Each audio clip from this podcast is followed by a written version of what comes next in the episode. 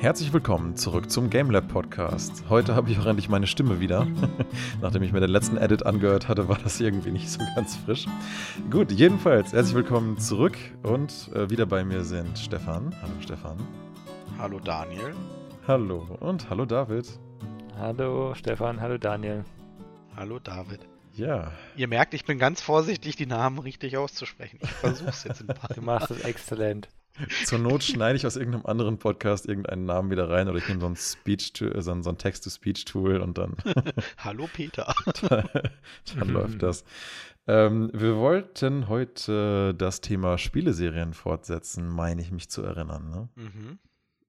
Genau, aber diesmal wollten wir uns eher auf die guten konzentrieren, nicht auf wie beim letzten Mal auf das, was wir eigentlich abgebrochen haben, weil wir gesagt haben, naja, irgendwie hat es uns nicht mehr gepackt, sondern mehr so darauf eben, warum haben wir denn gewisse Spielserien komplett durchgezogen? Genau, entweder komplett durchgezogen oder warum mögen wir die besonders gerne? Manche sind ja vielleicht sogar so vielteilig, dass man vielleicht gar nicht alle gespielt hat, aber es Gründe gibt, zu manchen davon zum, zumindest immer wieder zurückzukehren. Das kann ja auch sein. Ich habe tatsächlich auch zum Beispiel Serien als durchgezogen jetzt gewertet oder als, als äh, durchgespielt oder als positiv, ähm, wenn ich halt später eingestiegen bin. Ne? Es kann ja durchaus mhm. sein, dass man bei äh, Folge 2 sozusagen äh, einsteigt, aber die erste nicht mehr ähm, spielen will, weil sie halt grafisch nicht mehr auf dem Stand ist zum Beispiel. Ja. Mhm. Jetzt ist halt auch da wieder die Frage, wollen wir jetzt auch hier wieder so diese Dreierregel nehmen? Geht es bei uns bei Serien jetzt auch, auch hier wieder nur um Sachen, die irgendwie so mindestens drei Teile hatten? Würde ich Die wir zumindest gespielt haben? Oder? Ja, ne? Bleiben wir ja, dabei. Ja, ja. Hat denn, hat denn einer mal ein erstes schönes Beispiel von euch? Ähm, ja, also Bioshock 1, 2 und 3, alles äh, sehr schöne, ähm, sehr schöne Spiele, fand ich. Warte mal, gab es äh, einen Dreier oder hieß der nicht Infinite? Er hieß Infinite oder was, okay. ähm, aber es war der dritte Teil. Er, er äh, hat mhm. dazugehört, er hat im Bioshock-Universum gespielt. Es war nicht genau wie der 1er und 2er, einfach nochmal weitergeführt, glaube ich, aber ja. ähm, das hat ja schon alles schon zusammengepasst und ähm, war jetzt, finde ich, auch eben auch dadurch, dass es nicht nochmal dasselbe aufgewärmt war, eigentlich besonders äh, interessant, dass sie das so, so weitergebracht haben und haben es ja auch grafisch sehr schön gemacht gehabt. Also das fand ich ist so ein Paradebeispiel, wo drei Teile alle sehr gut waren. Der erste und der zweite, die haben sich so vom ersten und zweiten war es einfach ein Polishing und beim dritten war nochmal so was Neues, neues Setting, ähm, aber selbes Universum einfach mit, mitgenommen. Ich habe Bioshock 1 mal ein bisschen angespielt und Infinite mal ein bisschen angespielt und ich fand beide sehr gut und dann hatte ich für beide keine Zeit und das tut ja. mir bis heute leid, weil diese Spiele ja nach allen Reviews, die ich jemals mal gelesen habe, spoiler-free glücklicherweise, äh, so großartig sein sollen. Wird ja wahrscheinlich auch einer der Gründe sein, warum du die. Was, was ist denn für dich so der Hauptgrund, warum du sagst, das ist so eine der Spielereien, die ich so besonders empfehlen würde? Die haben ein also sehr ausgereiftes, äh, sehr ausgereift insgesamt, also von allem. Also die, die, die Grafik war sehr ausgereift, äh, das, das Game Design, äh, wie man spielt. Es, waren, es war jetzt keine Open World oder sowas. Man ist schon durch, durch Level gelaufen, wie es der Designer vorgesehen hatte, sage ich mal, größtenteils. Ähm, auf jeden Fall im 1 und 2, aber im, im, im Infinite auch. Aber ähm, die, die Story war gut, das, äh, die, die, es war alles gut, es war alles sehr schön, hat alles sehr schön zusammengepasst. Ne? Ähm, klar, ich mhm. meine, dieses Steampunk-Setting hat mir jetzt auch gefallen, das muss einem natürlich auch gefallen irgendwo, aber ähm, es war ein sehr, sehr rundes Spielerlebnis und es war in einem Gesamtpaket, das jetzt nicht ewig gebraucht hat, wenn ich mich richtig erinnere. Man hat da seine ich weiß nicht, 20, 30 Stunden gespielt und dann war mal durch und hat aber Spaß daran gehabt und das reicht auch mal. Hm. Hast du es denn damals eigentlich direkt zum Release gespielt oder das später entdeckt für dich? Also Bioshock 1 habe ich, glaube ich, relativ bald gespielt und den 2er auch. Den 3er weiß ich, habe ich nicht direkt gespielt, weil ich, ich weiß nicht, ich glaube, da habe ich was anderes gerade gehabt. Ähm, da habe ich auf jeden Fall gewartet, bis es mal im Angebot war. Also da habe ich ein bisschen gewartet. Da fand ich zwar die, ähm, diese Welt, das war, glaube ich, die Unreal Engine 3 ganz neu oder die 4 ganz ja. neu. Also gerade einer, der, als die ganz neu waren, da war es wirklich alles aus der Engine rausgeholt und es sah einfach sehr, sehr schön aus. Ich wollte gerade sagen, Bioshock ist ja deswegen für viele Leute auch so ein Paradebeispiel für ein signifikant wichtiges Game der, der Spielgeschichte, weil es halt, weil's halt so ein Meilenstein technisch und auch grafisch gewesen ist an der Stelle. Ne?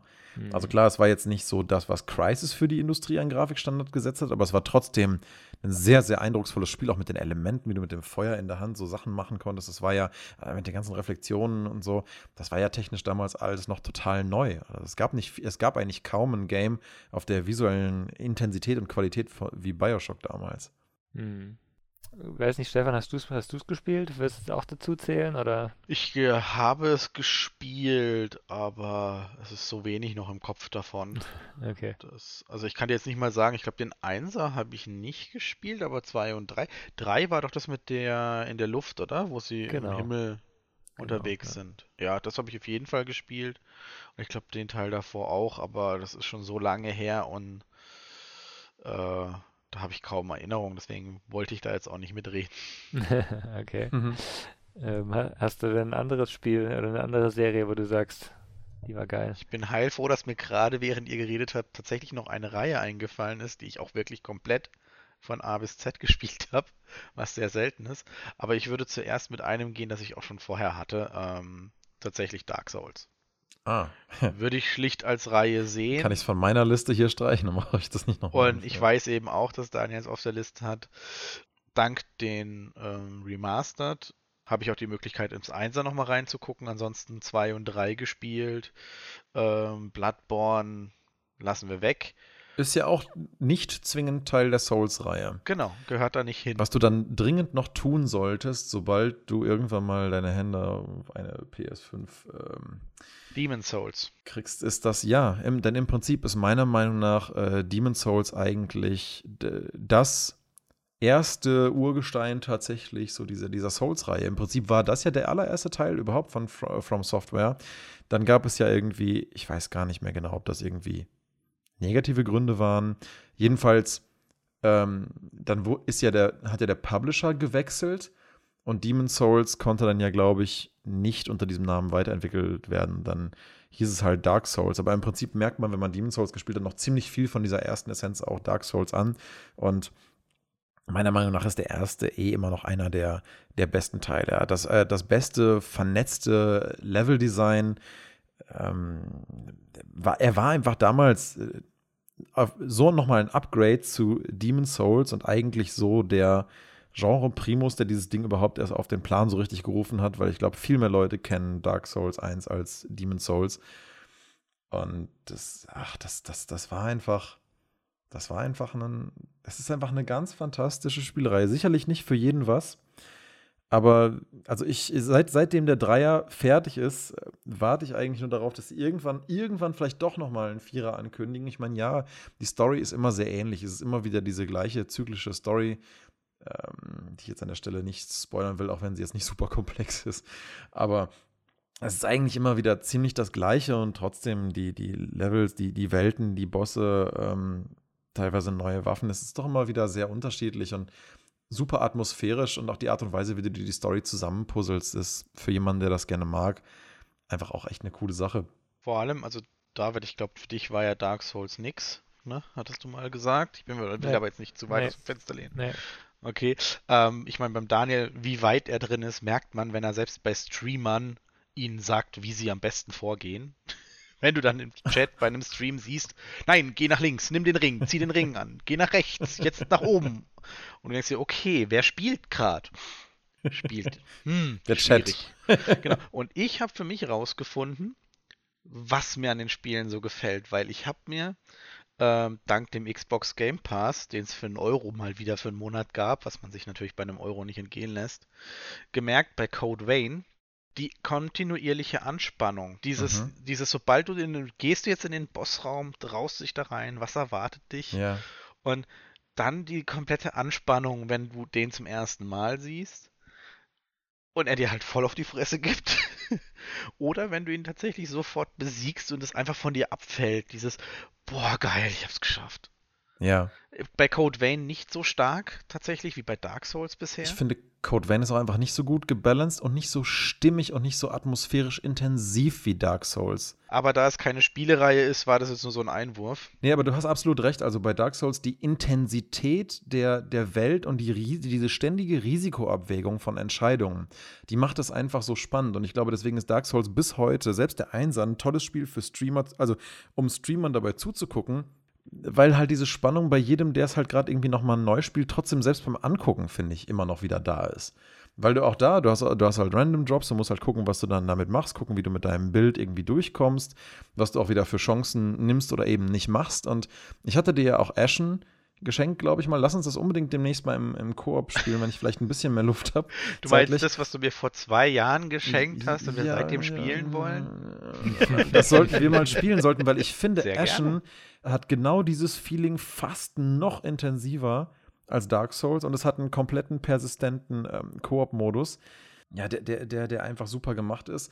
Dort gibt es manche Areale, du musst halt dich wirklich erst du musst halt ständig abwägen, wie weit traue ich mich jetzt noch rein und passt es mit meinen Ressourcen noch und, und, und finde ich bald irgendwann noch mal was zum Saven oder nicht. Es ist im Prinzip sehr wie bei Dark Souls, aber die Atmosphäre finde ich dort, selbst wenn man es im Koop spielt, teilweise vom Gefühl her fast noch ein bisschen gefährlicher und da gibt es dann auch teilweise Höhlen, die sind wirklich richtig dunkel, wo du wirklich deine Laterne brauchst und bist echt froh, wenn du zu zweit bist und das kleine bisschen mehr Licht hast, was echt einen Unterschied machen kann und oh, es gibt, ich, ich sag dir, es gibt einen, einen wenn wir den zusammen gespielt haben, dann will ich mich auf jeden Fall mal im Stream, äh, hier im Stream, sage ich schon, im Podcast drüber unterhalten, weil es gibt einen Dungeon in diesem Game, der verlangt dir, wie ich finde, nervlich sehr viel ab, weil er so gut gemacht ist, auch, auch von der Länge, die man dafür braucht. Je weiter du reingehst, hast du das Gefühl, scheiße, scheiße, das ist echt. Ah, nee, egal. Ähm, lass, lass mal drüber reden, wenn wir das gespielt haben, genau. weil das, was du gerade beschreibst, warum dir die Dark Souls-Reihe so gut gefällt, um das hier mal abzuschließen, das Thema, ist in Ashen selbst im Koop an manchen Punkten noch intensiver. Das ist wirklich großartig. Also meine zweite Spielereihe, um jetzt Dark Souls wegzulegen, hat David auch nicht gespielt, deswegen können wir gerne die weiter nach hinten schieben. Das wollte ich eigentlich sagen. Ihr könnt auch, ihr könnt auch erstmal alles abschließen, was ich nicht gespielt habe. Also alles, was mit Schwert ist und eine Spielereihe ist, habe ich nicht gespielt. Es sei denn, es ist ein Pixel-Game. Ja, oder Konsolen-Only-Game. Und das ist das andere bei mir, was Daniel bestimmt auch auf seiner Liste hat. Und wenn nicht, dann sollte er das schleunigst hinzufügen. Aber Sag, was denn? Uncharted. Ja, okay, gut. Dann, dann ist da doch gleich David wieder dran. ist ja schon die zweite weg. Nee, alles gut gell? Hast du auf deiner Liste. Ja. Wobei ich da sagen muss, also erstmal, warum ist, ist Uncharted überhaupt auf meiner Liste? Also, ähm, ich meine, es ist halt das Indiana Jones, Tomb Raider, Schatzsucher, krass Hollywood Setpiece, mega Unterhaltungs, halb lustig, halb actionreiches Spiel was sich fast jedes Mal mit jedem Release nicht nur grafisch, sondern auch Storytelling-technisch sicherlich nochmal übertroffen hat. Gut, den letzten Punkt, den kann ich so nicht stehen lassen, weil meiner Meinung nach war der Zweier definitiv der mh, mm, ins, das insgesamt beste Produkt von den vier Major Releases, die Uncharted hatte. Es gab ja noch zwei kleinere. Ich glaube, ich glaube, ich glaube, es gab noch einen irgendwie auf einer, auf einer Portable-Konsole, auf, auf der Vita. Bin mir gerade nicht hundertprozentig sicher. Und es gab noch einen mit, mit, mit, mit Chloe und dieser anderen äh, Frau da, äh, wo die beiden irgendwie zusammen nochmal auf irgendein Schatzsuche-Abenteuer Die zählen nicht. Ich, ich besitze dieses Spiel auch.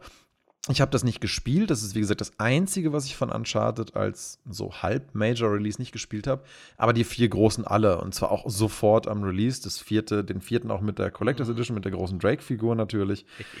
ähm, warum ich diese Spielereihe einfach so sehr geliebt habe, ist wegen dieses Gefühls von Abenteuer. Dieser Schatzsucher-Charakter und die Schauplätze, die du dabei erkundest, das ist für mich nochmal einfach einen Ticken geiler als die Tomb Raider-Reihe, die ich jetzt heute nicht ansprechen werde, weil ich die halt tendenziell nicht so viel gespielt habe, wie ich das meiner Meinung nach tun müsste, um sie jetzt hiermit anzuführen. Aber gut, können wir vielleicht nachher auch nochmal drüber reden.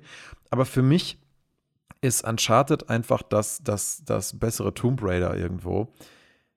Weil, also die, die Art von, von, von dichter Atmosphäre, äh, Schatzsucher, sonst was, Action, ähm, äh, mit so vielen verschiedenen Schauplätzen, ob das irgendwie aus dem Flugzeug fällst und versuchen musst, irgendwie dabei deinen Fallschirm zu improvisieren oder ob du irgendwie tagelang durch eine Wüste streifst auf der Suche nach Wasser, nur um dann irgendwelche lustigen Halluzinationen zu erleben, dann doch wieder irgendwo anzukommen und dann ja, dich dann so, durch so, so, so ein Wüstentempel-Ding zu kämpfen oder ob du dann tief im Urwald irgendwo bist und da ist irgend so komische, giftige Suppe, die die Leute ganz komisch werden lässt und dann musst du da rausfinden, warum das so ist und ach, keine, so, es, es hat so einen, oder, oder, oder halt irgendeine äh, gigantische Verfolgungsjagd durch eine riesige Schlucht hast oder an irgendwelchen Sachen, die gerade auseinanderbrechen, dran rumkraxeln musst. Und, ja, das ist so eine gigantische Vielfalt an allem, was man sich so als jemand, der vielleicht früher als Kind mal Indiana Jones gesehen hat und sich gedacht hat, Mann, wäre das nicht großartig, mal so eine Art von Abenteuer selbst interaktiv zu spielen, dann ist die Uncharted-Serie genau das Richtige. Und der Einser war meiner Meinung nach ein sehr vielversprechender Teil, wo man schon sehen konnte, cool, diese Marke hat Potenzial. Hier und da mit der Steuerung noch so ein bisschen holprig, grafisch aber schon ein unglaublicher Meilenstein damals auf der PS3. War, war glaube ich, PS3, ne? Ich meine schon. Ja, ich glaube, der Zweier nämlich auch noch. Und, und ich glaube, der Dreier sogar auch noch, wenn ich mich nicht komplett Also ich habe alle gespielt, aber ich habe sie alle auf der PS4 gespielt und ich habe sie halt in der Collectors Edition oder in der Master-Version da gespielt. Genau, genau.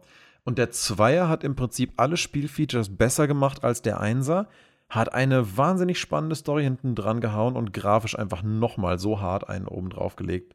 Also mir hat der Zweier absolut am besten gefallen. Der Dreier war für mich irgendwie so ein bisschen so ein, ah, da, ich war mir da nicht mehr so sicher, ob sie erst die Set-Pieces oder erst die Story gemacht haben. Und ich vermute erst die Set-Pieces und dann haben sie versucht, eine Story in diese Set-Pieces reinzulegen. Hat man so ein bisschen gemerkt, da war der Fokus mehr, noch mehr auf der Hollywood-Unterhaltung als schon vorher. Das hat aber immer noch als Action-Spektakel super funktioniert und einfach nur, weil die Set-Pieces so geil waren, habe ich das damals ja auch in einen unserer ähm, GameLab-Diskussionsabende vor Ort mal mit reingenommen, einfach nur um ein bisschen über das Level-Design zu reden, weil das so großartig ist in, im Dreier. Und den Vierer, klar, der kam natürlich als wesentlich später. Da war für mich dann eigentlich auch okay, dass es dann zu Ende war. Der war natürlich grafisch nochmal viel bombastischer, aber mir hat der ehrlich gesagt nicht mehr viel hinzugefügt. Ich kann mich beim Vierer eigentlich kaum an irgendwelche Events erinnern. Ende. Sehr wenig eigentlich. Und das ist auch der einzige, den ich nicht ein zweites Mal gespielt habe. Der war auch klasse.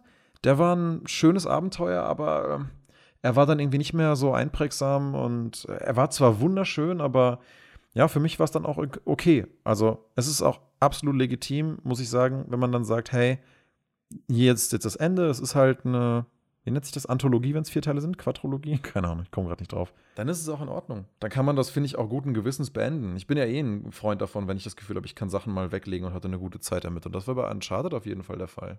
Genau, das ist das, was ich bei Uncharted auch mehr als nur positiv sehe. Sie haben eine Marke, die wirklich gut funktioniert hat dem auch wirklich mit dem vierten Teil ein würdiges Ende gesetzt, wo sie gesagt haben, hey, so ist cool, so können wir es zu Ende gehen lassen und wir brauchen es nicht mehr anfassen. Und wenn wir es irgendwann mal wieder anfassen würden, naja, würden wir wahrscheinlich auf den Sack kriegen, aber wir könnten. Also, mhm. es ist einfach ein schönes Ende gefunden worden. Und das finde ich super. Für eine Marke, die halt eigentlich noch viel Potenzial hat. Es wurde nicht bis zum Ausbluten ist kein Assassin's Creed, ja. Das ist ja, es wird nicht ausgeschlachtet, bis, äh, bis, bis da nur noch ein, ein, ein, ein, blutleerer Haufen Elend rumliegt, sondern sie haben es einfach gesagt, so, jetzt ist gut. Fertig. Und das ist super. Dark Souls ja genauso. Die Dark Souls-Reihe theoretisch ist fertig. Äh, jetzt beginnt eigentlich mit, wie heißt das neue Spiel von dem? Elden Ring, das in Zusammenarbeit zwischen From Software und George R. R. Martin entstehen soll. Und ich bin immer noch sehr gespannt, obwohl ich mich natürlich immer versuche, von Hypes zu distanzieren. Aber ich habe noch kein einziges From Software gespielt, äh, Game gespielt, was nicht absolut fantastisch ja. war. Also insofern einer der ganz, ganz, ganz wenigen Developer, bei denen ich noch was pre-ordern würde, wenn ich noch pre-ordern würde. Aber David, du hast doch bestimmt auch noch eine Spielerei. Also äh, Uncharted hätte ich auch gerne gespielt, aber ähm, halt nicht auf einer Konsole. Mhm. Ähm, Irgendwann schenken wir David mal eine Konsole und stecken einfach so pseudomäßig eine Tastatur und eine Maus dran. Wenn wir PS5 haben, können wir die PS4 auch weggehen. Dauert noch zwei Jahre, David, dann kriegst du vielleicht. David mag halt einfach keine Controller. Das kannst du ihm wahrscheinlich auf den Bauch binden, da passiert nichts. Ich spiele gerne äh, Jump'n'Run-Spiele mit Controller. Ich spiele gerne irgendwie 2D äh, Hack and Slash mit Controller. Mhm. Aber alles, wo du eine Kamera in einem dreidimensionalen Raum steuern willst, ist ein Controller halt der Maus unterlegen. Woran liegt das eigentlich, dass dich das so dolle stört? Also ich habe es als Kind nie gemacht. Ich habe es als Kind, das ist, das ist, einfach, das ist reine Gewöhnungssache. Ah. Das ist 100 100% okay. Gewöhnungssache. Ja. Ich bin die Präzision einer Maus gewohnt, dass du mhm. genau da, wo du den Mauszeiger aufhörst, auch hinzielst und das hast du mit dem Controller halt nicht. Du bist immer entweder mit einem, mit einem Auto-Aim zum Schluss, ne, wo es irgendwie snappt, ähm, mhm. oder du bist halt ein bisschen ungenauer. Oder wahrscheinlich ist jemand, der sich, der dauernd nur mit dem Controller spielt, genauso genau wie ich mit der Maus fast. Ne? Aber ich habe es halt einfach nie gemacht. Ich, mhm. ich bin, bin jetzt äh, seit, ich sag mal, plus minus 25 Jahre, wo ich am Computer spiele, ähm, einfach habe ich vielleicht 0,01% mit Controller gespielt. Ne? Hm. Ähm, ich wollte da noch was, gerade wo wir ganz kurz einwerfen, was äh, in die Vergangenheit geht. Ähm, David, wegen Controllern. Ich hatte vage in Erinnerung, dass du einen dieser Handy-Controller ausprobieren wolltest. Lag ich da jetzt falsch? Da lagst du nicht falsch, aber das gehört jetzt nicht zum Thema. okay, aber, aber du hast es prinzipiell, äh, bist dabei, es zu testen und wir können demnächst mal darüber quatschen? Können wir gerne machen. Ah, super. Cool. Genau. Okay. Das ist wahrscheinlich aber auch das Problem, dass ich halt kein Controller-Mensch bin. ich wollte gerade von Uncharted zu Tomb Raider überleiten, weil bei mir steht Tomb Raider natürlich auf der Liste. Ne? Ähm, äh, ganz ehrlich, ich habe die alten ja. Spiele, glaube ich, größtenteils nicht gespielt. Vielleicht einen von den ganz alten und dann oh, wahrscheinlich irgendwie ähm, was war es, Angel of Darkness oder was hieß? Den Einser habe ich, glaube ich, wie jeder Teenager ja. damals auf jeden Fall auch durchgespielt. Einser ja. habe ich sicher nicht. Ja, aber eine, also eins, zwei, drei, irgendeinen von denen. Ne, wie hieß er denn? Ähm, der, der, der, ähm, doch Angel of Darkness, den habe ich mal irgendwie jetzt, glaube ich, gespielt auf jeden Fall. Und dann aber halt die, die Neuauflage, also Tomb Raider, ähm, Rise of the Tomb Raider und Shadow of the Tomb Raider. Die fand ich mhm. alle sehr gut gemacht, sehr durchgehend schön. Story ja, kann man sich mal hier und dort drüber streiten. Ähm, aber grundsätzlich fand ich, dass die von, vom Gesamtbild ähm, einen, einen, sehr guten Appeal hatten. Und also die Story an sich war, finde ich, im Großen und Ganzen auf jeden Fall sehr gut jedes Mal. Wir haben, mhm. mich haben eher die Details gestört. Ich weiß nicht, bei, bei einem, da, da robbst du dich am Anfang dann durch irgendwelche blutigen äh, Leichen durch. Das, das fand ich halt so ja, okay, das, das hat mich so an, an Far Cry 3, glaube ich, erinnert.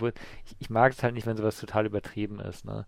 Ähm, dieses, dieses Blood and Gore auf eine Art, die nicht in einem kompletten Fantasy-Spektrum spielt. Wobei natürlich Tomb Raider, wie ich finde, immer so ein bisschen den Grad wandert zwischen okkultem Fantasy und Realismus. Und das macht ja diese Reihe auch so ein bisschen aus irgendwo, oder?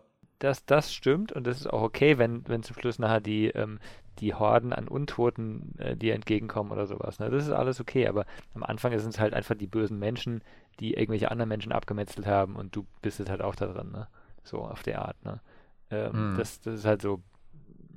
Äh, mich hat es so total an, an Game of Thrones, äh, die Fernsehserie, ähm, erinnert, wo dann plötzlich diese äh, Folterei da im, im hohen Norden einen, einen wichtigen Teil einnimmt. Äh, und im Buch ja. sind es halt irgendwie drei Seiten, also ungefähr. Ja, ich hatte auch bei dem Tomb Raider Teil, über den du gerade sprichst, auch das Gefühl, es war so ein bisschen zur Schockwirkung, aber halt nicht so ja. wirklich nötig eigentlich. Also ich hatte das Gefühl, in dem Moment es mehr als ein Game-Asset zu sehen als irgendwas, was mich schockt. Ganz im Gegensatz zu, eine Szene in eine der wichtigsten Szenen in Spec Ops The Line, über die ich jetzt hier nicht reden werde, aber dort ist es definitiv kein Game Asset und es fühlt sich null danach an und da ist genau. es sehr klar platziert. Aber hier in Tomb Raider fand ich auch, es war einfach leider so offensichtlich in ein Asset, weil es auch gar nicht geframed wurde in der Form, der Charakter auch gar nicht krass genug drauf reagiert eigentlich. Oh, das schon, das schon fand ich. Ich finde, der, der, der Charakter hat schon reagiert und so und es war schon dieses, es war schon dieses, okay, du musst jetzt hier raus, weil sonst passiert was Schlimmes mit dir. Aber es hätte halt auch irgendwie gereicht, wenn da drei äh, Tote irgendwie gewesen wären oder was. Äh, ja. Ne, es hätten nicht 300 die, sein Die meisten müssen, Menschen so. würden schon drei Tote auf einem Haufen ziemlich schocken. Genau. Da braucht es nicht 50. ich glaube, genau. der Effekt ist dann auch wahrscheinlich auch nicht großartig anders, ja. wenn du da mittendrin quasi aufwachst. Ähm, Nee, genau. Also ich habe ich hab den Einser gespielt, ich habe den, hab den Zweier ein bisschen gespielt bei einem Kumpel damals. Ich hatte zwischendrin den einen, wo man mit so einer Tauchmission startet. Oh, ich weiß gerade gar nicht, war das, war das Under, Tom, Tomb Raider Underworld, irgendwie sowas? Den habe ich, glaube ich, noch gespielt. Der war auch ganz cool. Und dann diese neue Trilogie, wobei ich den dritten nicht ganz fertig gespielt habe. Wobei ich auch alle die von ihren Set-Pieces und von der Atmosphäre und vom Storytelling auch ganz cool fand, muss ich sagen. es wurde an manchen Stellen hier und da ein bisschen repetitiv, weil ich das Gefühl hatte, im Gegensatz zu einem Uncharted mittlerweile, was ich finde, was den, die Modernisierung seines Genres ein bisschen besser geschafft hat, hatte ich das Gefühl, in Uncharted erlebst du halt eine Welt Stück für Stück und eine Geschichte. Mhm. Und bei Tomb Raider hatte ich irgendwann in der neuen Trilogie das Gefühl, dass es doch ein bisschen ging in Richtung Checklisten. Also es gibt in, dann gibt es halt immer wieder einen Tomb, dann gibt es halt das wieder in mehreren Schritten zu entdecken, dann gibt es immer wieder die Collectibles, die man da irgendwo finden mhm. soll, dann gibt es das und das, was man jagen soll, dann gibt es die und die Achievements. Es war für mich dann irgendwie, ich will nicht sagen, so wie eine Arbeitsliste, dann würde ich das zu sehr mit Assassin's Creed vergleichen und dann würde ich, glaube ich, dem, dem ganzen Guten, was Tomb Raider tut, so ein bisschen Unrecht tun. Aber ich muss schon sagen, es war mir im Vergleich zu einem Uncharted ein bisschen zu gamey.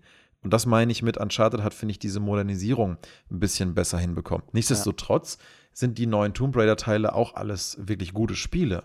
Ich finde nur, man kann es auch an manchen Stellen hier und da ein bisschen ähm, anders machen. Was ich vor allen Dingen schade fand, ist, dass die gerade der erste der neuen Tomb, äh, Tomb Raider-Trilogie so eine große Chance auf Character Building an ein, zwei Stellen vertan hat. Wie du schon sagst, an manchen Stellen reagiert sie wirklich intensiv auf die Situation und man ist irgendwie auch dabei, aber der erste Teil der neuen Trilogie sollte ja auch so ein bisschen die, den Grundstein legen für ihren Charakter und wie sie überhaupt das erste Mal. Dazu zählt natürlich auch, wie sie sich das erste Mal überhaupt dazu überwindet, naja, einen anderen Menschen halt mit einer Knarre zu töten, weil in den späteren Games ähm, oder in den, ich sag mal, in den alten Games, die aber danach spielen, da tut sie das ja einfach so. Klar, das war mit dem Storytelling damals nicht so anspruchsvoll und so weiter vom Character Building, aber im Wesentlichen hätte ich halt erwartet, dass dieser erste Teil sich damit ein bisschen beschäftigt. Und das hat mhm. er auch getan. Nur ähm, empfinde ich es nicht als wirklich authentisches Character Building, wenn du dann halt irgendwie da bist und dann musst du dich gegen jemand selbst verteidigen und sie kriegt die Krise ihres Lebens, weil sie einen einzigen Menschen aus Selbstverteidigung ähm, dann irgendwie erschießen musste und, und, und, und äh, ist zu Recht in dem Moment völlig geschockt und traumatisiert und kommt nicht mehr richtig klar. Und keine fünf Minuten später hast du deine erste Waffe und machst Headshot, Headshot, Headshot. Und sie ist dann so, oh, sie ist dann höchstens noch so ein bisschen so, oh mein Gott. Und dann denkst du so, Alter, nein. Du müsstest gerade den Schock und das Trauma deines Lebens gekriegt haben. Und naja, jetzt ist halt das Character Building anscheinend fertig, jetzt ballern wir uns durch die Gegend. Das fand ich so schade, weil mhm. ähm, ich finde gerade das, dieses Thema, wir knallen einfach jemand über den Haufen in Spielen, das ist ein so noch viel zu unerforschtes und als Storytelling ungenutztes Thema, dass man damit ja auch sein, nicht nur sein eigenes Medium, sondern so eine Aktion an sich auch durchaus kritisch sehen kann. Und bis auf so Games wie, gut, ich nenne es mal nicht beim Titel, falls jemand noch nicht gespielt hat, aber es gibt Games, die das durchaus tun. Und ähm, ich finde, Tomb Raider hätte ja eine fantastische Möglichkeit gehabt, das als zentralen Konflikt des gesamten ersten Spiels zu nehmen und man dann ihren Charakterprozess nach und nach verfolgt, wie sie halt von einem recht normalen Menschen äh, wird zu jemandem, der halt irgendwie dann doch emotional kein Problem mehr hat, Leute über den Haufen zu schießen. Das ist auch einer der großen Punkte, die ich trotz seiner ganzen Lightheartedness und gutem Storytelling Uncharted generell vorwerfe. Nathan Drake ist eigentlich ein völlig soziopathischer, kaltblütiger Massenmörder. Der ja. schießt so viele Leute über den Haufen und bricht, ohne mit der Wimper zu zucken, jedem zweiten Typ, den er trifft, einfach das Genick.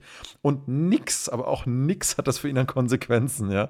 Weder psychisch noch irgendwie sonst was. Er ist einfach immer, entweder ist er völlig gestört oder den Writern ist es komplett egal. Und ich glaube, es ist eher Letzteres. Ich, ich finde, es ist ein interessantes, ein interessanter Punkt, ist auch, also ich gebe dir vollkommen recht, die, die, die Charakterentwicklung bei Tomb Raider hätte viel besser sein können, aber ich glaube, das ist halt dieser Spannungsfeld zwischen demjenigen, der die Story schreibt ähm, und denjenigen, die nachher das Spiel machen wollen, sozusagen, weil ähm, die sagen halt, okay, wir machen eigentlich ein Spiel, das auf das effektiv ein ja, Action-Game ist, ne? Shooter effektiv, ne? Mehr ist es ja mhm. eigentlich so vom Grundsatz nicht.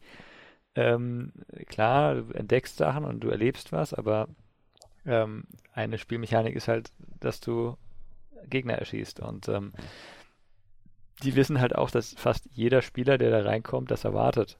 Und entsprechend ja. ist halt diese Abkürzung, die sie nehmen, sozusagen, ähm, da. Ich glaube, man, man könnte das besser verpacken. Man könnte das besser verpacken. Man könnte das halt so in mit, mit Cutscenes zum Beispiel so verpacken, dass es ähm, erklärt wird, zum Beispiel, eben wie du sagst, dass diese erste, dieser erste Mord sozusagen, dann gibt es eine Cutscene, wie sie irgendwie damit kämpft, dann hast du einen nächsten Schritt wo es immer noch schwer fällt.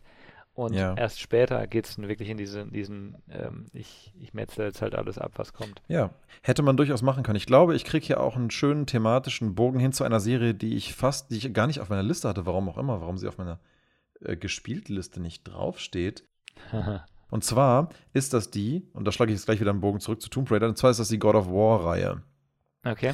Die ich auch definitiv zu einer meiner Lieblingsreihen zähle. Und das liegt unter anderem an dem allerneuesten Teil weil dieser Teil einfach allen anderen, der ganzen vorigen Trilogie, einfach mal zeigt, wo der Hammer hängt mhm. in Bezug auf Character Building und Charakterdynamikentwicklung der beiden Protagonisten dieses Vierers, mit, dem du, mit denen du die ganze Zeit unterwegs bist. Und wohingegen Teil 1 bis 3 ein einziges emotionsloses, Action, blutiges Gemetzel waren, ist der vierte ein immer noch sehr actionreiches, aber eher eher auf eine, auf eine Vater-Sohn-Geschichte bedacht, die auf eine sehr kompetente Art und Weise mit vielen coolen dramaturgischen Wendungen erzählt wird. Und ich werde da garantiert nichts vorwegnehmen, weil das ist meiner Meinung nach neben der ganzen Action eigentlich das Herzstück, worum es in diesem Game geht, um die Entwicklung der beiden Charaktere miteinander, wo sogar teilweise dann Gameplay-Sachen mit reinspielen. Aber das weiß ich nicht, ob ich das jetzt an der Stelle erzählen möchte, weil es erstens zu lange geht und zweitens, ich will das wirklich niemandem spoilern. Es ist so gut gemacht. Warum ich das jetzt sage, ist in Bezug auf Tomb Raider, ist, weil dieser vierte Teil eine absolut toll genutzte Chance war, für die Entwickler zu sagen, wir haben zwar bisher dieses Action God of War Ding gemacht, finden aber, dass man in diesem Universum viel mehr machen kann und einem anspruchsvolleren Publikum heutzutage auch vielleicht eher gerecht wird, wenn Kratos nicht einfach nur ein, ein, komplett hirnloser äh, äh, äh, Schwertklopper ist, ja, der einfach nur alles umhaut, was ihm in den Weg kommt, ähm, sondern wenn das eher eine Facette ist, die so eher das von ihm ist, was halt, nennen wir es mal eher so eine kontrollverlustige Seite von ihm darstellt und der eigentlich ein wesentlich beherrschterer Charakter geworden ist in der Zwischenzeit zum Vierer. Jedenfalls ist das Spiel insgesamt eine toll genutzte Chance an Charakterdynamik-Erzählung. Und ich finde, genau aus dem gleichen Grund hätte man sich bei Tomb Raider, bei der neuen Trilogie, genauso trauen können, zu sagen, wir wissen zwar, dass die alten Spiele mehr auf Action bedacht waren, aber lass uns doch mal gucken, wie sich ein Mensch wie Lara Croft überhaupt ähm, zu dieser Figur des, des, des Tomb Raiders sozusagen entwickelt und wie sie da hinkommt. Und diese Reise, ja, ähm, dieser Charakterumentwicklung, die hätte gerne ein ganzes Spiel dauern dürfen. Und hätte nicht nur eine halbe Stunde maximal, länger war es ja nicht mal ansatzweise, in Gameplay äh, stattfinden können. Also deswegen, ich glaube, das geht heutzutage. God of War 4 ist es ja eigentlich nicht, es ist eigentlich God of War. Wie gesagt, die Leute können anscheinend bei den Publisher nicht so richtig zählen. Hatten wir ja letztes Mal schon. Also, das neueste God of War ist ein absolut fantastisches Spiel, das so Teilen wie Tomb Raider, finde ich, auch nochmal ziemlich deutlich vorhält, wie man eine Serie auch rebooten kann und einem anspruchsvollen Publikum wie auch einem Action-Publikum gleichermaßen gerecht werden kann. Ja, ich finde es interessant. Ich, ich äh, muss God of War muss ich mal irgendwann spielen. Das ist wirklich sieht und hört sich für mich immer sehr sehr cool an. Du kannst im Prinzip den Vierer auch spielen, ohne einen einzigen vorher gespielt zu haben. Das ist schon mal gut. Das, das, das kannst du komplett im Vakuum spielen. Ich finde den Dreier und den Zweier, wenn man irgendwas davon spielen möchte, dann sollte man gleich die ganze erste Trilogie spielen.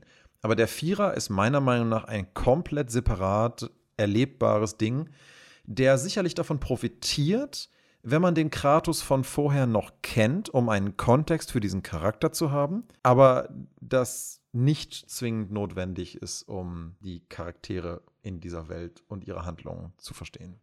Also ich habe tatsächlich den Vierer gespielt oder den aktuellsten Teil, ohne die Vorgänger gespielt zu haben. Mhm. Du musst eigentlich nur wissen, dass Kratos im Vergleich zu Nathan Drake und Lara Croft mehr Sozial Soziopath als sonst was ist. äh, alles aufreißt, was aufzureißen ist. Ähm, dann kannst du den Vierer ja. einfach spielen. Mehr wissen musst du nicht. alles andere okay. wird dir im Spiel eigentlich sehr, sehr gut erklärt. Also okay. auch was er ist oder wer er ist, wird, glaube ich, auch im Spiel aber, sehr Aber das erklärt. wird ja eben auch thematisiert, ne? Es ist ja genau. nicht so, als, als würde dich damit irgendwie. Ich meine, dazu brauchst du nur den Titel lesen, aber gut. nee, wie gesagt, also, also God of War, Tomb Raider, beides wirklich großartige Serien und den Vierer, äh, Kann ich echt nur empfehlen. Äh, was ich ganz interessant finde, ähm, wir haben jetzt ja ein paar Mal so bemängelt so ein bisschen, bei, bei God of War ist es dann irgendwie, wird es ja erklärt, aber dass eben nicht erklärt wird, warum die Leute alle abballern, in eben dieses, diese Darstellung, dass eigentlich der Hauptcharakter einfach so ziemlich durchgedreht ist, finde ich ehrlich gesagt dann die angenehmere Erklärung. Also das ist lieb mir lieber, dass man klar sagt, hey, der Kerl ist halt ziemlich verrückt, der, der, der hat halt einen Schuss, ne? Als zu sagen, ja, der hat sich jetzt in der letzten halben Stunde halt so ein bisschen ähm, entwickelt von ich habe noch nie jemand getötet zu ich bin jetzt Massenmörder, ne? Äh, das ne? stimmt aber nicht. Das ist hm? alles Akt der Selbstverteidigung. Und wir haben vorhin gesagt, ob wir 50 oder 300 Leichen haben, spielt irgendwann mal auch keine Rolle mehr. Nee, der Nathan äh, Drake, der verteidigt sich immer nur selber. Der wird immer zuerst angegriffen. Und wenn, dann muss er handeln, weil wenn er sobald der wird, eine, Sobald er eine Wand sieht, die etwa 75 Zentimeter hoch ist, kann er davon ausgehen, dass irgendjemand gleich auf ihn schießen wird und duckt sich schon mal dahinter, ja. Genau. Aha. Sobald er gesehen wird, wird auf ihn geschossen. Okay. Das ist auch so eine Sache, die ich bei, bei Uncharted 4 irgendwann auch einfach, wo ich irgendwann gemerkt habe, okay, es ist nicht schlecht, wenn diese, äh, diese Reihe irgendwann aufhört, weil ja. wenn, ich, wenn ich in einen Raum gehe und ich bin einfach so schnell ich nur konnte dahin gereist, ja, und in diesem Raum stehen aber schon überall kniehohe Sandsäcke aus welchem Grund auch immer, schön aufgereiht in einer bestimmten Reihenfolge. Da kann ich schon davon ausgehen, dass ich werde jetzt irgendwas tun, ich werde ein Rätsel lösen und dann, ach, oh Wunder, dann werden die Bösen kommen und dann muss ich mich gegen sie durchballern und dann mache ich Cover-Based Shooting und dann ist es wieder vorbei und dann kann ich wieder in Ruhe exploren und meine Secrets einsammeln. Das hat aber jedes Spiel in der Hinsicht. Nee, nee, also wirklich so übertrieben nicht. Also es ist wirklich so offensichtlich, wie wenn du alte Comics, äh, alte Cartoonserien schaust, wie die Gummibärenbande und du siehst halt dann, ähm, dass auf dem Hintergrund, der schön aquarellmäßig gemalt ist, ein so ein Stein ist, der hat eine ganz klare Outline. Weißt du, der fällt gleich runter.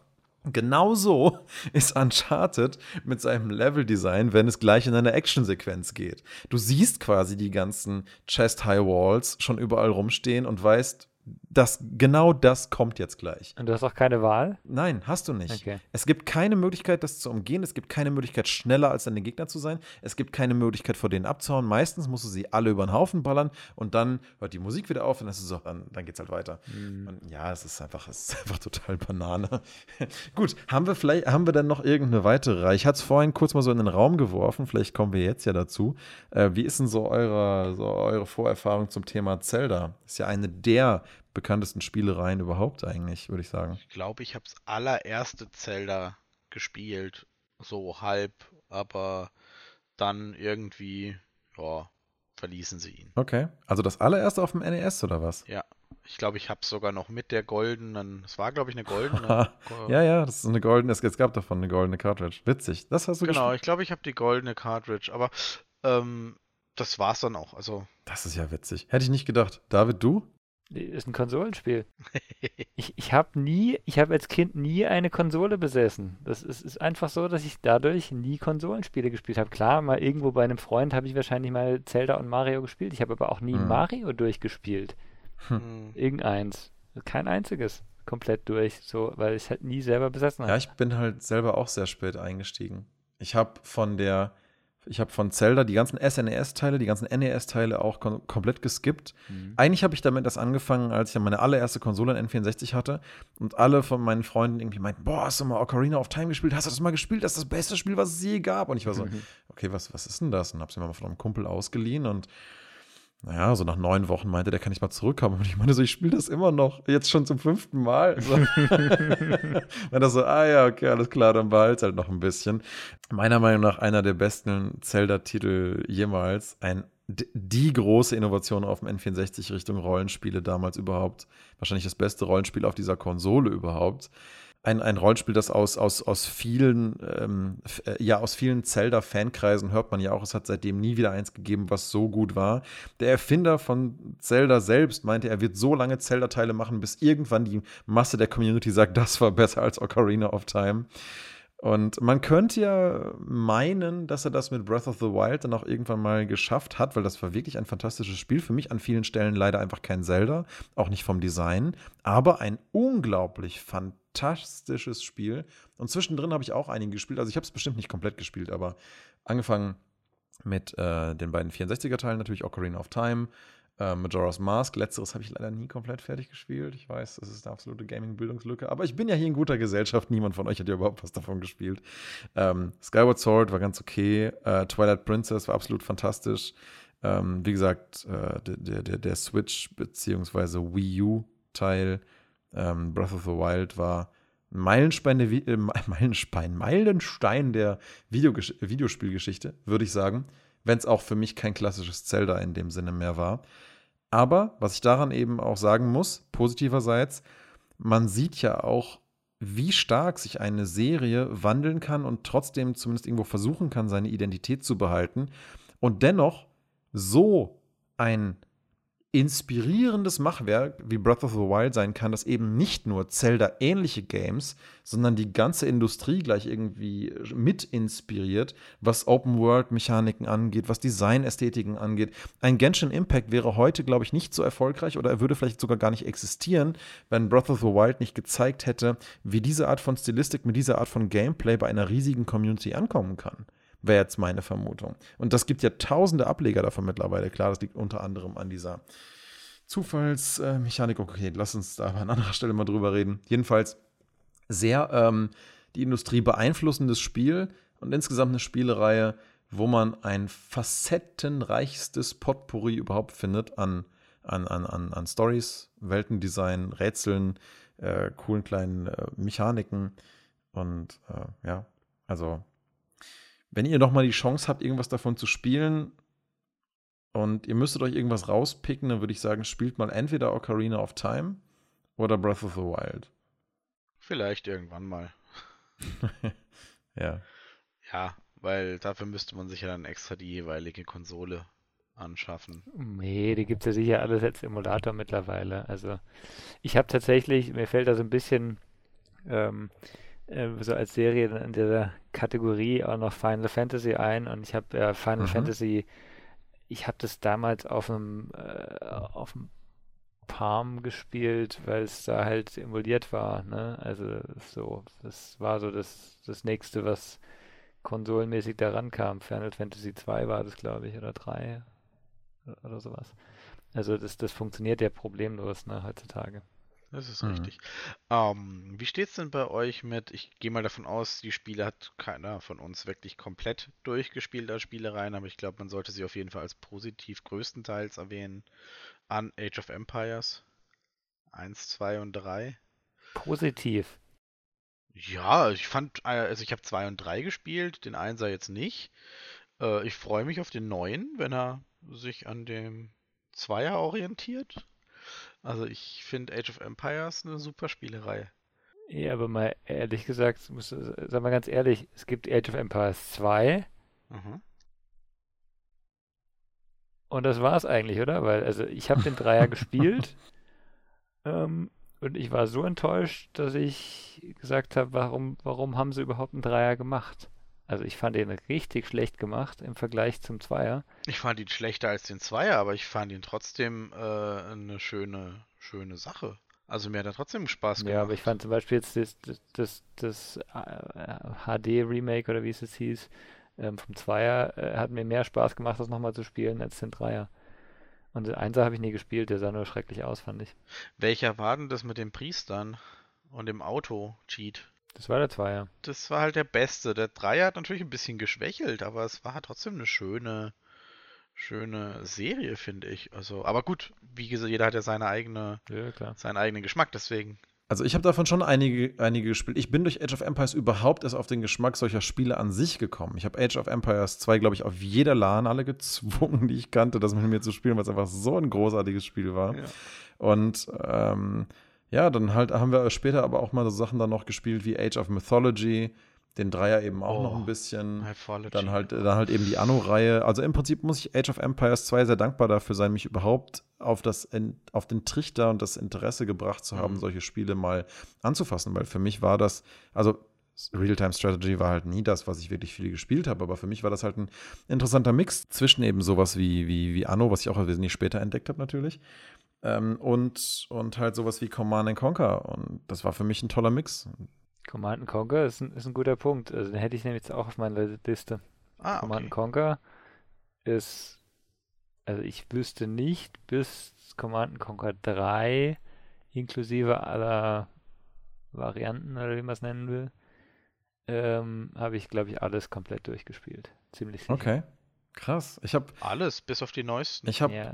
Tiberium Wars habe ich gespielt und Red Alert 2 mit Yuri's Revenge. Ah. Dann habe ich hatte mir äh, oh Generals habe ich sehr gerne noch gespielt auf Lance. Das Renegade gut, ganz ja. kurz angeschaut. Und danach hat EA nur noch Mist gemacht und jetzt ist Westwood eingestampft. Und das war also, aber ich muss sagen, ich habe davon wirklich, also ich habe dafür so viel schöne Erinnerungen dran, vor allen Dingen an Lance, die einfach mega Spaß gemacht haben mit diesem Game. Red Alert 2 spiele ich heute noch gerne mit Leuten zusammen, wenn es denn mal jemand noch Bock hat, mit mir zu spielen. Das ist immer noch geil. Also. Das, das Remake soll echt gut sein. Also, also das, das ist ja leider Remake, nicht Red, Red, Alert 2. Ja, es ist halt, ich habe mir die auch gekauft, als es letztens im Sale war. Ich habe die, glaube ich, auf Steam, glaube ich, diese Collection jetzt. Aber es ist nicht, nicht Red Alert 2. Ist doch alles drin, oder? Nee, genau nicht. Genau nicht. Ah. Ey, dann hätte ich das sogar, dann hätte ich das sogar zum Release äh, pre-ordered und gekauft. Dann hättest du schon längst von mir gehört und gesagt, lass mal zocken. Aber ist Tiberium, Tiberium, äh, ich verwechsel immer, eines Tiberium Wars, anderes Tiberium. Tiberium Sun gibt es irgendwie Sun. noch. Das, so, ne?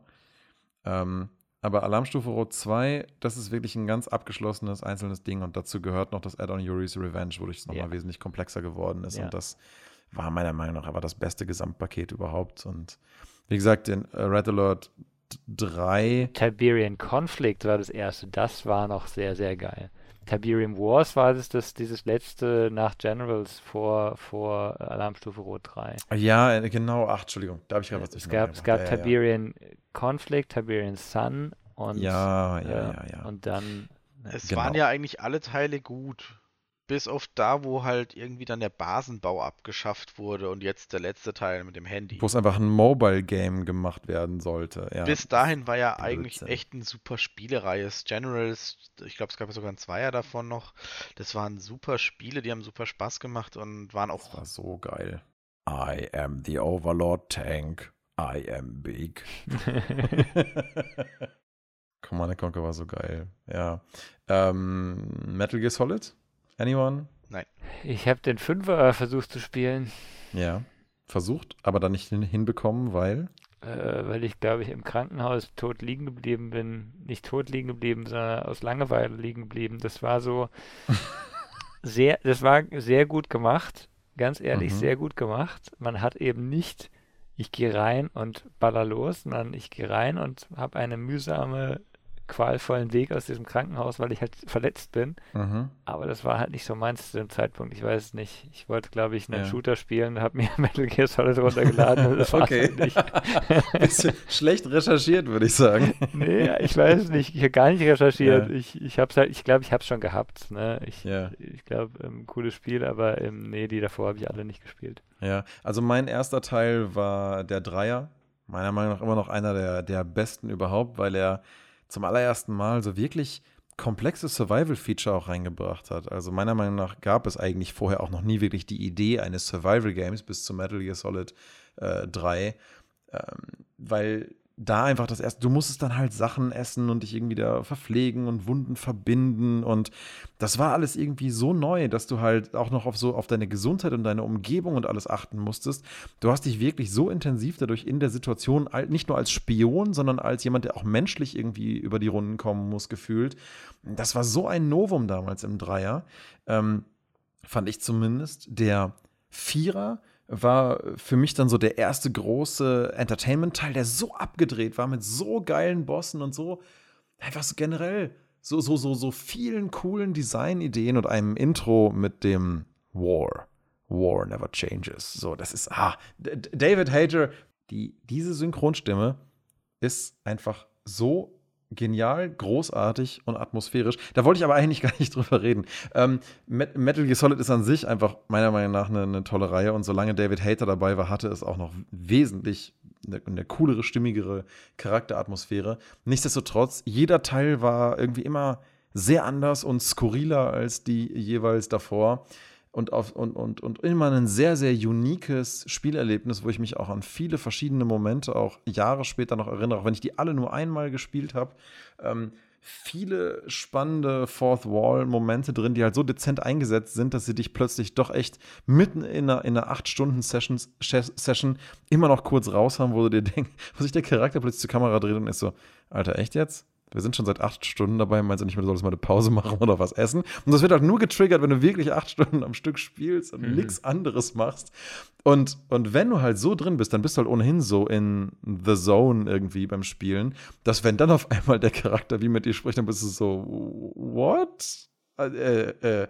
Und jedes dieser Spiele hat halt irgendwie so einen Moment mit drin. Und ähm, nicht nur dafür mag ich diese Reihe, sondern natürlich auch für ihre großartigen Set-Pieces, Storytelling und viele, bei allem skurrilen Storytelling auch immer Dingen, die man durchaus auch als, als, als Kritik für, ähm, für Globalpolitik und so mitnehmen kann. Also steckt immer wahnsinnig viel drin in den Themen dieser Spiele, auch wenn sie auf den ersten Blick super skurril wirken.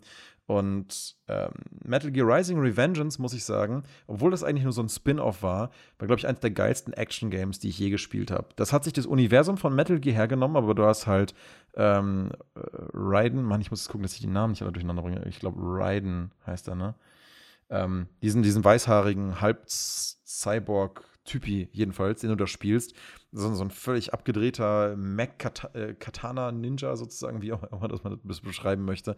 Hey, eins der actiongeladensten, geilsten Games überhaupt. Es ist so dermaßen over the top und es macht jede Scheißsekunde Spaß, als gäbe es keinen Morgen. Schnetzelst dich da Stunden am Stück durch. Es ist auch gar nicht mal lang, aber es ist die scheiß größte Unterhaltung im Metal Gear-Universum überhaupt und das muss man einfach gespielt haben. Es ist so fucking großartig. Und der Fünfer, muss ich sagen, war fast für mich so ein Punkt, wo ich dann gesagt habe, hm, nehme ich das in die, Let in die Liste von letzter Woche auf, aber eigentlich nicht. Also mir hat ein Metal Gear Solid 5, The Phantom Pain, immer noch sehr Spaß gemacht. Hat nur mehrere Nachteile. Also, wie gesagt, das Leveldesign ist cool, die Mechaniken sind fantastisch. In vielen Punkten ist der fünfte Teil der beste Metal Gear Solid-Teil, den es je gegeben hat. Aber Kojima hatte keine Zeit, das wirklich fertig zu machen, so wie er wollte. Da war auch der ganze Stress mit Konami, dann sind die ja getrennte Wege gegangen.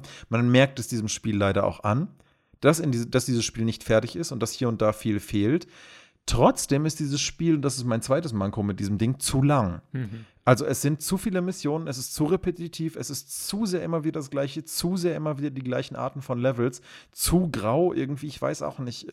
Von der, von der ganzen Skurrilität und, und, und, und, und, und, und, und Abgefahrenheit und, und, und Farbigkeit, auch im Storytelling Farbigkeit, wie auch immer man das beschreiben möchte, habe ich einfach in The Phantom Pain nicht mehr wahnsinnig viel gesehen. Und das fand ich ein bisschen schade. Wobei dieses Ding Gameplay-mäßig ein absolutes Meisterwerk ist und auch atmosphärisch wirklich cool ist. Aber es war mir irgendwann nach 30 Stunden zu viel vom Gleichen und ich war immer noch nicht fertig. Aber ich wollte halt einfach alles machen. Und da habe ich mir gedacht, ach komm, nee. Aber das, es landet trotzdem nicht auf meiner Liste von letzter Woche, weil einfach zu viel geile Erlebnisse in dieser Serie stecken und ich nach wie vor zwei, drei, vier verschiedene Teile aus dieser Reihe jederzeit jedem empfehlen würde, einfach weil es halt einfach ein Stück Videospielgeschichte ist und mit so viel facettenreichen Erlebnissen in diesem Universum. Ja, das, äh, da kann, glaube ich, jeder irgendwas Cooles drin finden. Ich glaube, ich habe jetzt noch zwar eins, wo wahrscheinlich ähm, auch wieder viel besprochen werden kann, aber ich glaube, dass wir eher Richtung hat jeder noch ein kurzes wandern, oder? Ich habe also, hab noch, was, hab noch was Kurzes. Also ich habe ich hab generell festgestellt, dass Serien, die ich fortführe, fast immer Shooter sind. Aha. Ähm, also es ist einfach eine, eine, klare Affinität von mir zu solchen Spielen. Also ich habe ich hab, ähm, Far Cry, mit Ausnahme von Far Cry 2, habe ich alle gespielt. Fand ich alle irgendwo gut. Ähm, ich habe sie fast alle nicht zum Release gespielt, ne? Aber ähm, fand ich alles Spiele, die man durchspielen kann, ohne einen großen Invest in das Spiel geben zu müssen. Ne? Zum Beispiel bei Far Cry 5 fand ich die Story eigentlich total absurd, ähm, fand mir trotzdem aber gefallen. Ne? Ähm, genauso Just Cause, das wäre ich vorhin dazu gekommen. Ähm, der, der, Rico Rodriguez ist ja auch komplett durchgedreht. Äh, das weiß man aber, deswegen lässt halt alles in die Luft fliegen. Ne? Und der ist die Story auch eigentlich ziemlich egal. Man macht halt seine Missionen, man ballert ein bisschen rum und äh, hat Spaß dabei. Und das ist, finde ich, so ein, ähm, so ein, ich weiß nicht, so ein, ein Drehpunkt für mich. Ähm, es gibt richtig, richtig gute Spiele, die sind aber schwer zu replizieren. Und deswegen, glaube ich, hört man bei denen auch schneller auf, auch wenn es Fortsetzungen gibt. Da sagt man halt mal, aber es ist nicht so gut wie das letzte. Ne? Vielleicht war Age of Empires 3 wirklich gut, ähm, als, als einzelnes Spiel, aber es war halt für mich absolut nicht, hat meine Erwartung erfüllt, die ich von Age of Empires 2 hatte. Entsprechend habe ich es nicht weitergespielt. Genauso mit SimCity irgendwann. Ähm, wenn du halt das hast, das du willst, ist es vorbei. Und bei einem Shooter, wenn die Shooter-Mechanik funktioniert, super. Mhm. Wir können uns natürlich auch überlegen, ob wir das Thema einfach nochmal im nächsten Podcast weiterführen, weil wir sind jetzt schon bei einer Stunde, aber insgesamt, ich glaube, mir würden, wenn ich mich nochmal darauf vorbereite, bestimmt nochmal ein paar weitere einfallen. Und ähm, ich finde, das ist eine schöne Empfehlungsepisode, weil ich glaube, gerade so die Sachen, die man besonders gerne mag, da hat man einfach viel Spannendes doch auch drüber zu erzählen und da kann da jeder sicherlich irgendwie was mitnehmen, wenn er das noch nicht angeguckt hat. Also mir würden bestimmt noch ein paar einfallen, aber ich glaube, das führt jetzt einfach an der Stelle vielleicht ein bisschen zu weit. Genau, ich hätte jetzt nämlich auch noch das Baldur's Gate Fass, also wortwörtlich Fass. bodenlos, okay. deswegen. Ähm, Wieso bodenlos? Gibt auch wie viel? Drei, oder? Naja, Baldur's Gate 3 ist jetzt quasi in der Early Access Variante. Theoretisch müsste man aber Icewind Dale als Auszug daraus nehmen und eigentlich auch Neverwinter Nights 1 und 2 könnte man mit reinpacken. Da wären wir aber vermutlich zu einem Streitthema kommen, das wir letztes Mal am Ende ganz kurz hatten, aber absichtlich umschifft haben, nämlich Universen. Ähm, Streitthema? Nee, das hattest du, du hattest das vorgeschlagen und ich fand das ein gutes Thema. Ja, aber ich glaube, da war noch irgendwas, aber ich habe es auch schon wieder vergessen. Müssten wir nochmal reinhören, was wir da genau hatten. Ähm, weil ich weiß, dass ich mich mit David danach noch recht lange drüber unterhalten hatte. Ja, aber also von mir aus gerne. Also wir können beides machen. Also lass uns doch das einfach das im nächsten Podcast fortführen. Da mal schauen, wie viele coole Serien wir noch zusammenkriegen. Und dann vielleicht anschließend mal über, noch über das Thema, ähm, wie hast du es genannt? Universen? Spiele-Universen, oder? Ja, also wenn euch, also mir fiele da schon was ein. Ich weiß nicht, ob es vielleicht ging es um Namen oder so. Ich höre mir noch mal an und dann haben wir das für nächste Woche auf jeden Fall. Machen wir so. Sehr schön. Ja, dann bleibt mir eigentlich nicht viel zu sagen, als wir setzen das nächste Woche fort. Genau, würde ich sagen. Viel Spaß beim Spielen. Bis zur nächsten, ja, absolut. Bis zur nächsten Folge, ne? Bis dann, Bis dann. ciao. Tschüssi. Bis dann. Ciao.